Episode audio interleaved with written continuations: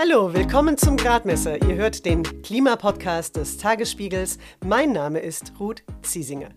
Gerade erst hat ein Kollege vom Deutschlandfunk den Wirtschaftsminister gefragt, ist Sicherheit wichtiger als Klimaschutz?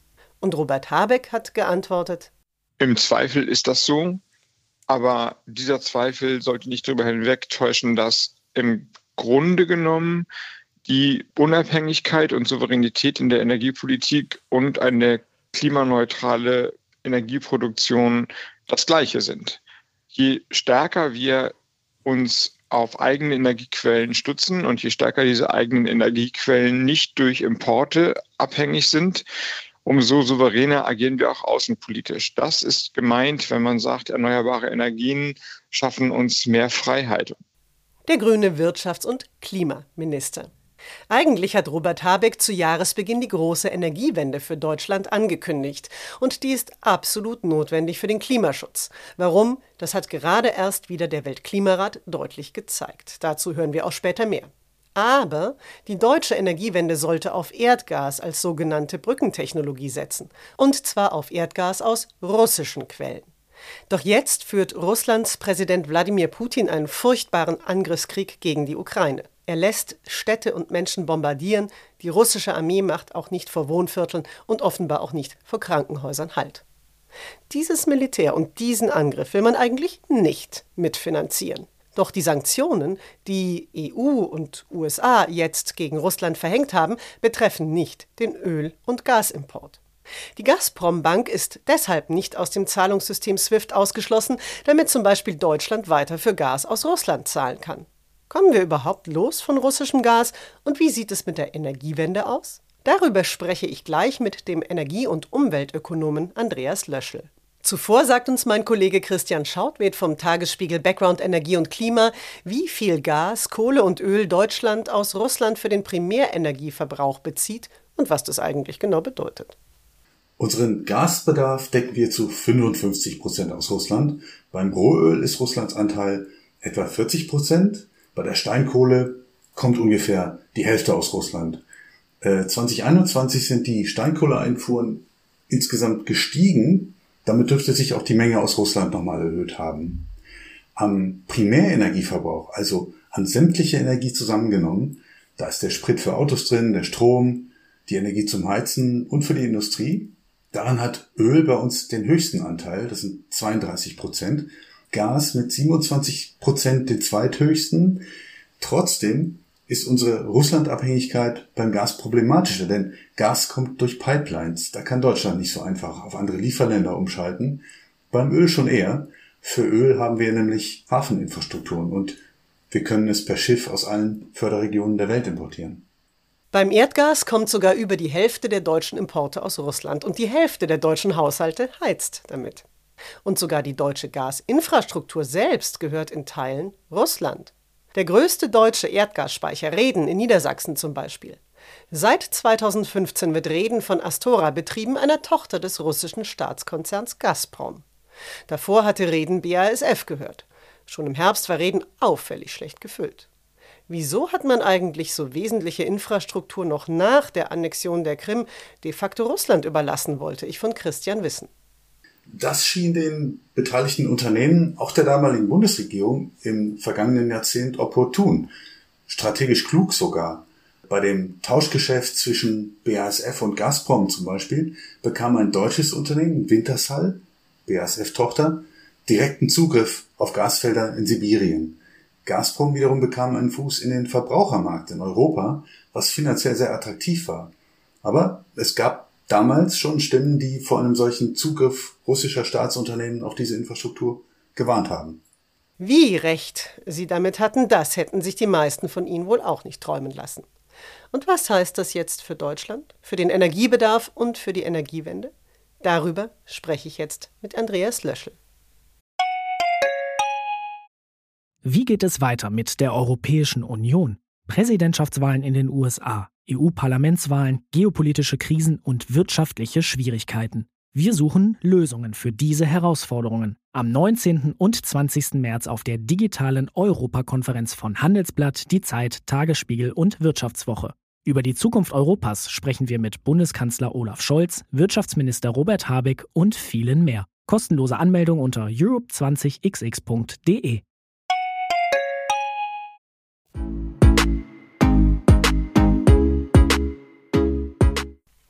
Andreas Löschel ist Leitautor des Weltklimarates, Professor für Umweltökonomik und Nachhaltigkeit in Bochum und er leitet die Expertenkommission Energie der Zukunft der Bundesregierung.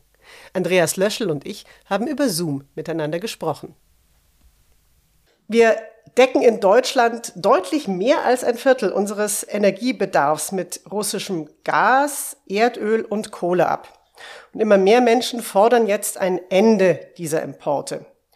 Ganz hypothetisch angenommen, Deutschland würde jetzt tatsächlich aufhören, Erdgas, Erdöl und Steinkohle aus Russland zu importieren. Was würde dann passieren? Ja, in der ganzen, ganz kurzen Frist würde nichts passieren. Denn äh, im Gasbereich haben wir noch gefüllte Speicher. Wir sind so fast am Ende des Winters und äh, wir haben natürlich auch etliches noch an äh, Verträgen auch äh, jenseits der äh, russischen Pipelines und des russischen LNGs. Äh, und wir haben eben auch mehr Verträge jetzt schon eingegangen mit Flüssiggas. Also in der kurzen Frist würde wahrscheinlich gar nicht viel passieren. Aber der nächste Winter, ich glaube, das ist eben das Kritische Kritische dann. Sie haben es gerade schon angesprochen. Wir haben ja auch schon in andere Länder quasi investiert oder geguckt, dass wir unsere äh, Energiebedarf auch aus anderen Ländern mit Importen decken können. Bei Erdöl und Steinkohle ist das leichter als beim Gas. Beim Gas ist das schwieriger. Vielleicht können Sie jetzt noch mal sagen, wo genau brauchen wir denn russisches Gas in Deutschland im Moment besonders? Ja, also tatsächlich ist das Wegkommen bei den anderen Energieträgern einfacher, weil das globale Märkte sind. Der Gasmarkt war klassischerweise Pipeline gestützt, ne? die Infrastruktur war da und äh, entsprechend hat man sich aufgestellt. Eigentlich erst in den letzten Jahren kam dieses Flüssiggas mit dazu, dass die äh, Flexibilitäten eigentlich dann auch bereitgestellt hat. Und so muss man auch etwas erklären, warum eigentlich diese Abhängigkeit zustande gekommen ist äh, vom russischen russischen Gas und warum wir heute, das war ja Ihre Frage, hier einen Großteil ähm, des Gases äh, tatsächlich einsetzen, äh, zum Beispiel für die Wärmeversorgung bei den Haushalten, in der Industrie, aber eben auch ähm, zu einem kleineren Teil in der Stromerzeugung. Und sind das Bereiche, die sich umstellen lassen vom Gas auf einen anderen Energieträger und das eben relativ schnell und klimafreundlich? Ginge das? Also in der kurzen Frist wird es sehr schwierig. Also wie gesagt, 50 Prozent steckt in der Wärme und man wird jetzt natürlich viele Anpassungen machen. Also äh, die Verbräuche werden sinken, einfach weil die Gaspreise so hoch sind. Aber umstellen ist ganz schwierig. Also ähm, ich sag mal, die äh, Möglichkeiten, die sind natürlich da. Das bedeutet Energieeffizienz, mehr Wärmepumpen. Aber die wird es in der ganz kurzen Frist nicht zu heben geben. Und deswegen wird man äh, da vielleicht auf Dinge zurückgreifen, ich sag mal wie äh, Reduktion der Raumtemperaturen, äh, vielleicht auch hier nochmal äh, tatsächlich ja, Kampagnen machen eigentlich nochmal, um das Bewusstsein auch zu schüren, äh, dass das ein ganz zentraler Teil der Energienachfrage, der Nachfrage nach russischem Gas ist. Aber einfach wird es in der kurzen Frist auf der Nachfrageseite nicht Zumindest nicht bei den Haushalten, vielleicht eher bei der Industrie, aber da wird es schmerzhaft. Die Energiewendepläne der Bundesregierung haben ja voll auf Gas aus Russland als Brückentechnologie gesetzt. Also auf eine Technologie, die so lange im Einsatz bleibt, bis wir dann einerseits genügend Strom aus erneuerbaren Energien haben und andererseits genügend Wasserstoff aus grünem Strom, der dann zum Beispiel eben in der Industrie, die Sie schon erwähnt haben, oder eben zu Speicherzwecken eingesetzt werden kann. Was wird denn jetzt aus diesen Plänen ohne das russische Gas? Ja, also wie gesagt, in der kurzen Frist müssen wir erst mal schauen, wie wir die Versorgungssicherheit hinbekommen, Nachfragereduktion, Quellen neu erschließen, äh, Speicher füllen. In der mittleren Frist wird aus meiner Sicht äh, diese Transformation und der Weg in die Klimaneutralität durch die Entwicklungen, die wir augenblicklich sehen, eher beschleunigt. Also das bedeutet, in der kurzen Frist, da wird es äh, wahrscheinlich auch mal Abwägungen geben, also zum Beispiel eben äh, in Bezug auf den Kohleausstieg, äh, in Bezug auf die Kernenergie, in Bezug auf die Nutzung von LNG und entsprechenden neuen Terminals. Ähm, aber in der mittleren oder langen Frist ist jetzt klar geworden, dass diese Umstellung eben nicht teuer wird, wenn man äh, jetzt auf diese Versorgungssicherheitsaspekte mitschaut. Diese Kosten, die waren bisher eben versteckt, die werden jetzt offengelegt. Der Business as usual, der ist teuer. Ne? Und Investitionen, äh, die äh, sind entsprechend attraktiv. Wenn man jetzt auch sagt, gut, wir lernen daraus, es war ein Fehler, sich auf einen Lieferanten von Energie zu fokussieren. Wenn man jetzt also sagt, gut, wir müssen auch unsere Gasquellen diversifizieren, also aus anderen Ländern importieren, und dann importiert man halt aus Katar, aus Saudi-Arabien und aus Kasachstan zum Beispiel, dann ist man schon wieder abhängig von despotischen Regimen. Will man sowas eigentlich? Nee, ich glaube, es geht auch jetzt wirklich gar nicht drum, äh, langfristig diese äh, Gasnachfrage hochzuhalten, sondern was jetzt wichtig ist, ist kurzfristig Ersatz zu finden für das russische Gas, denn man muss jetzt eigentlich so operieren, als ob der Gashahn zu ist. Alles andere wäre unverantwortlich. Das heißt, jetzt muss man schauen, äh, wo holt man Gas her, wo gibt es wirklich noch äh, Möglichkeiten. Es ist im LNG-Bereich sicher die USA, äh, vielleicht auch Katar, das ist Nordafrika. Ähm, und da wird man natürlich auch unangenehme Trade-offs machen. Aber ähm, da geht es jetzt wirklich um eine kurzfristige Perspektive. In der langen Frist war doch klar, ähm, dass auch auf dem Gas ein Ablaufdatum ist. Und das Ablaufdatum ist die Klimaneutralität. Mobilität. Und das wird jetzt eben äh, wahrscheinlich noch viel schneller gehen, weil man jetzt Elektrifizierung zum Beispiel noch schneller vorantreiben wird, weil man jetzt die Pläne für die Erneuerbaren schneller vorantreiben wird und natürlich auch die Energieeffizienz hoffentlich nicht so vernachlässigt, wie man das in der Vergangenheit gemacht hat. Sie haben gerade gesagt, wir sollten jetzt so agieren, als ob der Gashahn einfach schon zu sei, also der Gashahn aus Russland. Der sächsische Ministerpräsident Michael Kretschmer hat gesagt, wir werden noch viele, viele Jahre aus äh, Russland Gas importieren und von diesem Gas abhängig sein und hat deswegen auch Maß und Mitte im Umgang mit Russland gefordert. Ich höre daraus, dass Sie Herrn Kretschmer sagen würden, dass er da nicht so ganz auf dem richtigen Weg ist. Also zumindest denke ich, es wäre unverantwortlich, damit zu planen. Natürlich gibt es ein starkes Rational der gegenseitigen Abhängigkeit. Ne? Und äh, ähm, deswegen sehen wir ja auch, dass jetzt die Gaslieferungen noch stattfinden und dass wir auch noch für das Gas bezahlen. Ähm, aber äh, es ist doch klar, dass äh, die Dinge sich auch jetzt so verschoben haben, ne, dass es eben nicht mehr als gegeben angesehen werden kann. Sowohl von unserer Seite, ne, man muss dazu sagen, wir finanzieren ja mit äh, mehreren hundert Millionen am Tag äh, Russland äh, über, das, äh, über die Abnahme von fossilen Energieträgern. Und auf der anderen Seite äh, kann ja Russland auch kaum was damit anfangen, sozusagen mit dem Geld. Ähm, das bedeutet, das ist eine ganz fragile Situation und ich glaube, darauf kann man überhaupt nicht bauen. Wenn das so ist, dass wir noch länger Gas bekommen, na, dann sollten wir das nutzen, um eben unsere Abhängigkeit noch schneller zu reduzieren. Denn die Situation, die wir jetzt haben, die möchten wir doch nicht weiterführen. Um Gas aus anderen Ländern importieren zu können, Sie haben es schon angesprochen, will die Bundesregierung jetzt auch sogenannte LNG-Terminals bauen lassen? LNG, das steht für Liquefied Natural Gas, also Erdgas, das extrem herabgekühlt wird, dann dadurch verflüssigt wird und so dann auf Schiffen transportiert werden kann. Wird da jetzt massiv in eine klimaschädliche fossile Energie investiert oder kann man die Terminals tatsächlich später für grünen Wasserstoff benutzen, wie auch argumentiert wird?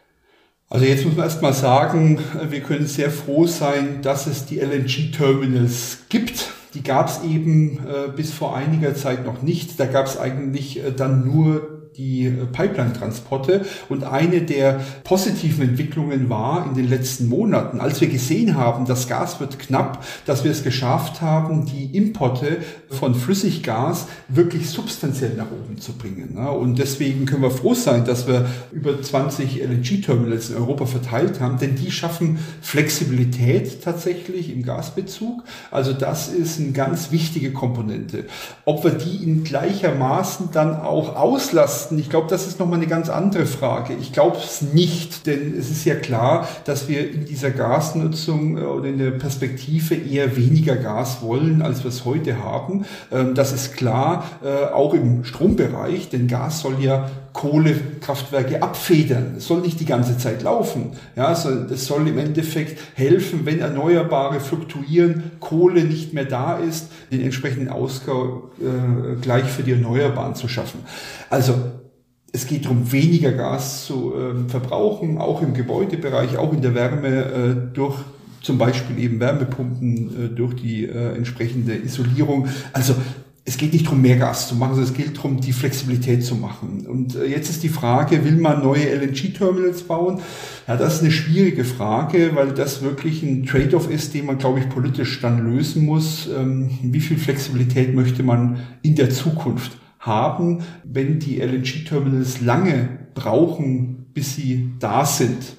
Also wir sprechen jetzt ja häufig über drei Jahre dann nimmt natürlich der Wert dramatisch ab. Ne? Denn in den nächsten Monaten muss es ja massive Anstrengungen geben, all die anderen Dinge ins rechte Licht zu bringen. Und dann, wenn wir das jetzt zwei Winter durchgemacht haben und überstanden haben, ne? ohne eben russisches Gas zu beziehen, na dann äh, ist natürlich der Wert der LNG-Terminals auch nicht mehr so groß.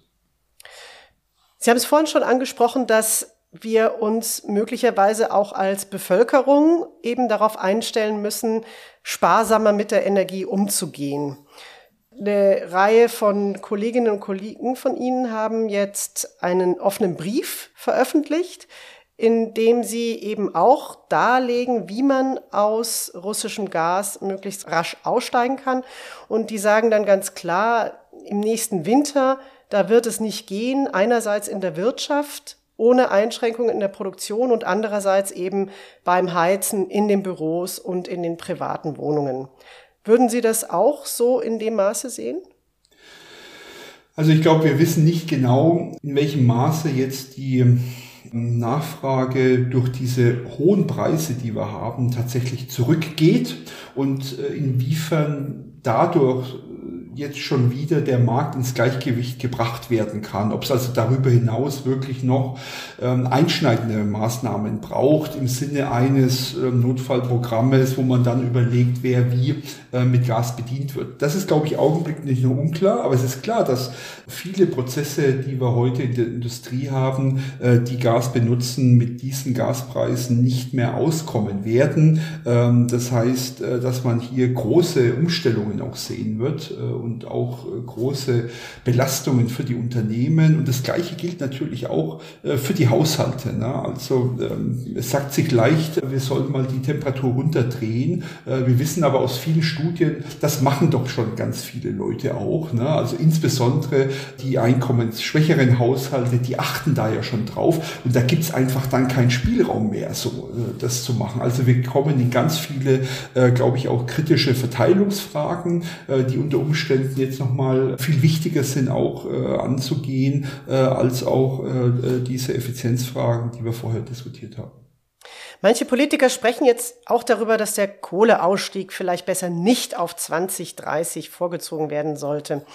Jetzt hat einmal der Weltklimarat diese Woche nochmal deutlich gezeigt, dass wir möglichst schnell aufhören sollten, weiter CO2-Emissionen in die Atmosphäre zu pusten. Aber ganz abgesehen davon, wo sollte Kohle dann Gas ersetzen? Also Kohleverstromung ist ja zum Beispiel auch ziemlich teuer, gerade im Vergleich mit erneuerbaren Energien. Ja, ähm, aber äh, wir haben jetzt für diese äh, Gasnutzung eben äh, tatsächlich jetzt äh, in großen Mengen nur zwei Optionen neben den Erneuerbaren. Die Erneuerbaren, die werden auch im äh, aus meiner Sicht im nächsten Jahr eine größere Bedeutung spielen. Wir haben ja auch nochmal Investitionen gehabt, aber das wird nicht reichen, sondern es wird darum gehen, einmal äh, äh, Gas für Öl und Gas für Kohle ne, ähm, äh, auszutauschen. Äh, und der große Hebel ist tatsächlich die Kohleverstromung. Also da ist es eben so, dass aus meiner Sicht äh, wir jetzt erstmal ja eine Situation haben, wo es einen Kohleausstieg gibt 2038, wenn möglich 35 und dass es ein Bekenntnis gibt, möglichst 2030 aus der Kohle rauszugehen. Jetzt wird man anschauen müssen, äh, wenn man Mitte des Jahres da eine Evaluierung macht, wie schaut der neue Ausstiegspfad aus. Und aus meiner Sicht äh, spricht nichts dagegen, an diesem Bekenntnis, wir wollen 2030 weitgehend aus der Kohle raus, festzuhalten. Aber wir sehen, dass ähm, gerade viele Kraftwerke rausgegangen sind und auch 2022 wieder viele Kraftwerke äh, rausgehen werden. Also wir haben ja Stilllegungen allein 22 äh, von, von 9 Gigawatt. Das ist eine große Menge ähm, und das sind einmal die Kernkraftwerke, aber das eben auch Stein- und Braunkohle.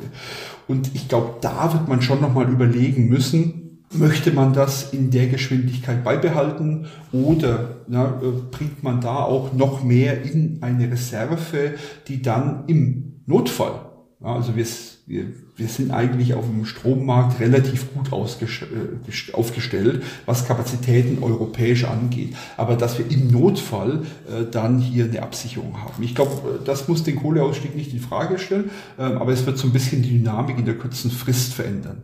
Und wie sehen Sie in dem Zusammenhang die Debatte über die mögliche Laufzeitverlängerung für die letzten drei AKWs in Deutschland, die eigentlich eben auch Ende diesen Jahres vom Netz gehen sollen? Ja, da sprechen sich viele Leute für aus. Ähm, das ist äh, aus meiner Sicht ähm, auch ein sehr heikles Thema, weil es tatsächlich doch einiges bringen würde auch. Ähm, aber auch da gilt, äh, wenn man das einordnet in die anderen Maßnahmen, äh, dann ist es eben ein Baustein äh, von mehreren Maßnahmen, die wir hier anbringen. Das ist auch weniger bedeutsam, weit weniger bedeutsam als dieser Gas zu Kohle Dreh, den wir vorher besprochen hatten. Also das ist nicht so bedeutsam und da äh, bin ich der Meinung, dass wir dadurch natürlich ein, ein Dekadenprojekt, also hier den Ausstieg aus der Kernenergie, den wir eigentlich äh, 2000 angestoßen haben, der jetzt zum Abschluss kommen soll, ähm, dass wir den natürlich hier schon, äh, ich sag mal, sehr vorsichtig anfassen sollten, äh, um auch hier die äh, Glaubwürdigkeit äh, der äh, politischen Rahmensetzungen auch nicht zu beschädigen.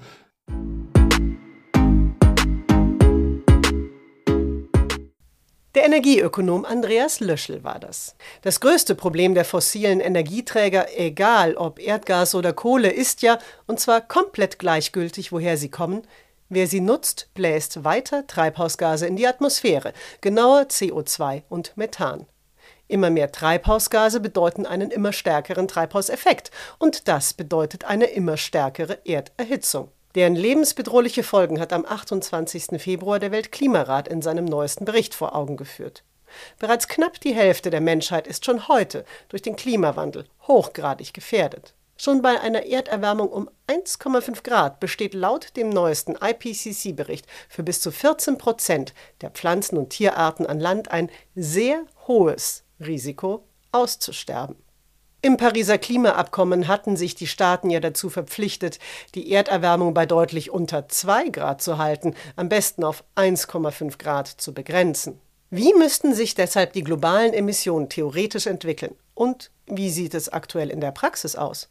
Der Meeresbiologe Hans-Otto Pörtner ist Co-Vorsitzender der IPCC-Arbeitsgruppe, die den aktuellen Bericht verfasst hat. Er sagt, mit jedem bisschen zusätzlicher globaler Erwärmung werden die Schäden des Klimawandels zunehmen. Bisher zeigt sich bei den Emissionen noch keine deutliche Änderung. Und wenn man die Pläne der verschiedenen Länder zusammennimmt, so bekommen wir bis zum Ende des Jahrhunderts eine Erwärmung um etwa 2,7 bis 3,1 Grad Celsius. Um die ambitionierteren Ziele des Pariser Abkommens zu erreichen, müssten die Emissionen im Prinzip heute beginnen zu fallen und sie müssten Mitte des Jahrhunderts sogar negative Emissionen erreichen. Das gilt zumindest für äh, das 1,5 Grad Ziel. Es gibt also auch hier eine Umsetzungslücke zwischen den derzeitigen Plänen und der tatsächlich erfolgenden Emissionsreduktion. Dies gilt auf globaler Ebene. Um das 1,5 Grad Ziel zu erreichen, müssten die Emissionen bis 2030 global im Vergleich zu 2010 um etwa 45 Prozent fallen. Für uns in Deutschland äh, bedeutet das einen höheren Wert, da wir den Vergleich immer mit 1990 machen. Hier müssten die Emissionen um 65 Prozent fallen. Die Emissionen müssten also ab jetzt sinken. Doch leider sehen wir aktuell das Gegenteil. Auch deshalb geht es in der nächsten Gradmesserfolge darum, wie es jetzt erst recht mit der Energiewende klappen kann. Zu Gast ist dann Simone Peter, Präsidentin des Bundesverbandes Erneuerbare Energien. Ihr könnt, dann verpasst ihr die Folge nicht, den Gradmesser abonnieren. Ihr findet ihn auf allen bekannten Podcast-Plattformen. Und ihr könnt uns eure Fragen oder Kritik schreiben, und zwar an gradmesser.tagesspiegel.de. Ich danke euch fürs Zuhören. Ich wünsche euch alles Gute und bis zum nächsten Mal.